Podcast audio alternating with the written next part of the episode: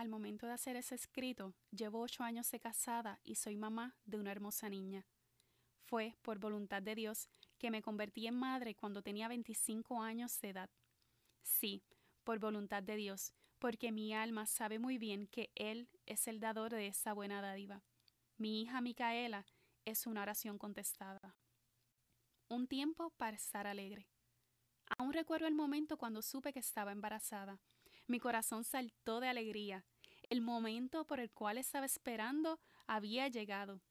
Finalmente apareció el resultado positivo en la prueba de embarazo casera, y horas después el resultado de una prueba de laboratorio lo confirmó.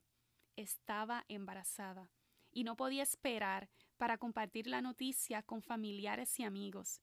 No podía esperar para que se alegraran conmigo, especialmente mis hermanos y hermanas en la fe. Y así fue. Muchos se alegraron conmigo en aquel dulce momento. Y es que la buena dádiva de la maternidad es motivo de celebración y alegría. No importa si eres tú o si soy yo la receptora de ese maravilloso regalo. Debemos alegrarnos por las buenas dádivas de Dios para aquellos que nos rodean. Un tiempo para estar triste. Pero lo cierto es que, en esta vida bajo el sol, de la misma manera que tenemos momentos de alegrías, también tenemos momentos de tristeza. Eclesiastés 3, 4. Y yo no soy la excepción. Luego de haber dado a luz a mi hija Micaela, tuve muchos problemas de salud. Sinceramente, no fue como lo esperaba. No tuve una recuperación rápida después del parto y no tuve éxito en la lactancia. Toda esta situación trajo una dolorosa tristeza a mi corazón, y fueron muchas las ocasiones en las que no pude contener el llanto. Hoy le llamo a ese tiempo mi desierto de maternidad. Sin embargo, ese desierto sirvió como un propulsor para mi crecimiento espiritual. Como dijo J.C. Ryle, no hay lección tan útil como aquellas que aprendió en la escuela de la aflicción. Lecciones que se aprenden en la escuela de la aflicción. Aprendí que más que anhelar una buena dádiva, debo anhelar al dador de ella. Santiago 1.17. Que la maternidad no es mayor que aquel que la creó. Romanos 11:36 dice, porque todas las cosas proceden de Él y existen por Él y para Él. Aprendí que mi alma solo puede hallar satisfacción en Cristo porque fui hecha completa en Él.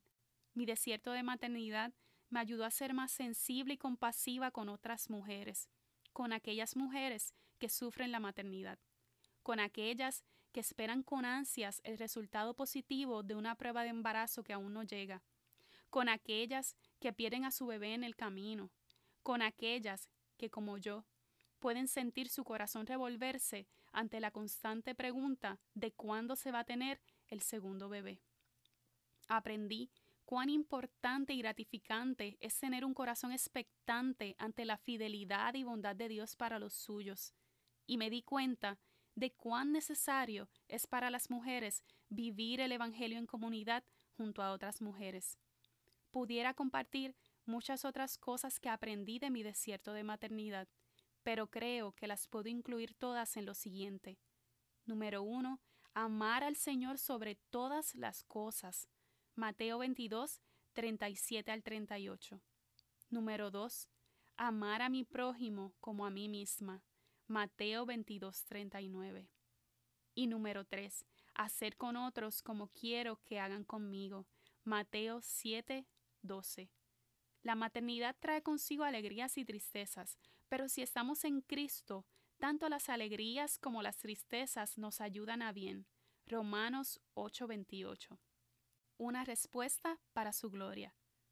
Si hoy la maternidad ha traído alegría a tu vida, quiero decirte que he estado ahí y comparto contigo tan dulce alegría.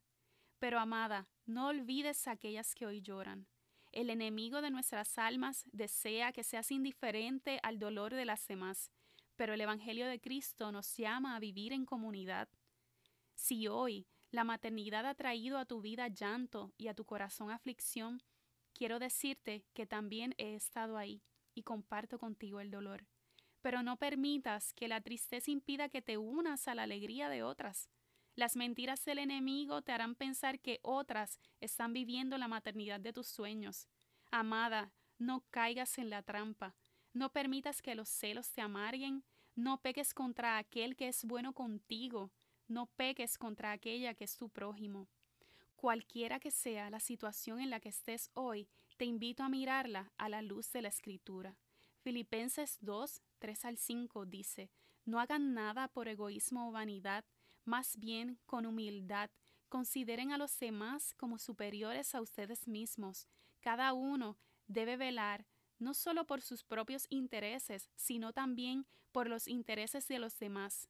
La actitud de ustedes debe ser como la de Cristo Jesús. Vivir el Evangelio en comunidad le hace bien a nuestra alma. Hermana, vivir el Evangelio en comunidad le hace bien a nuestra alma y nos ayuda a avanzar en la fe.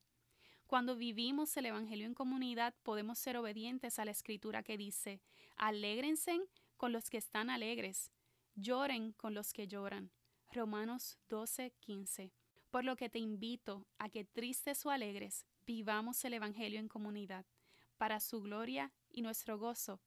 Así sea.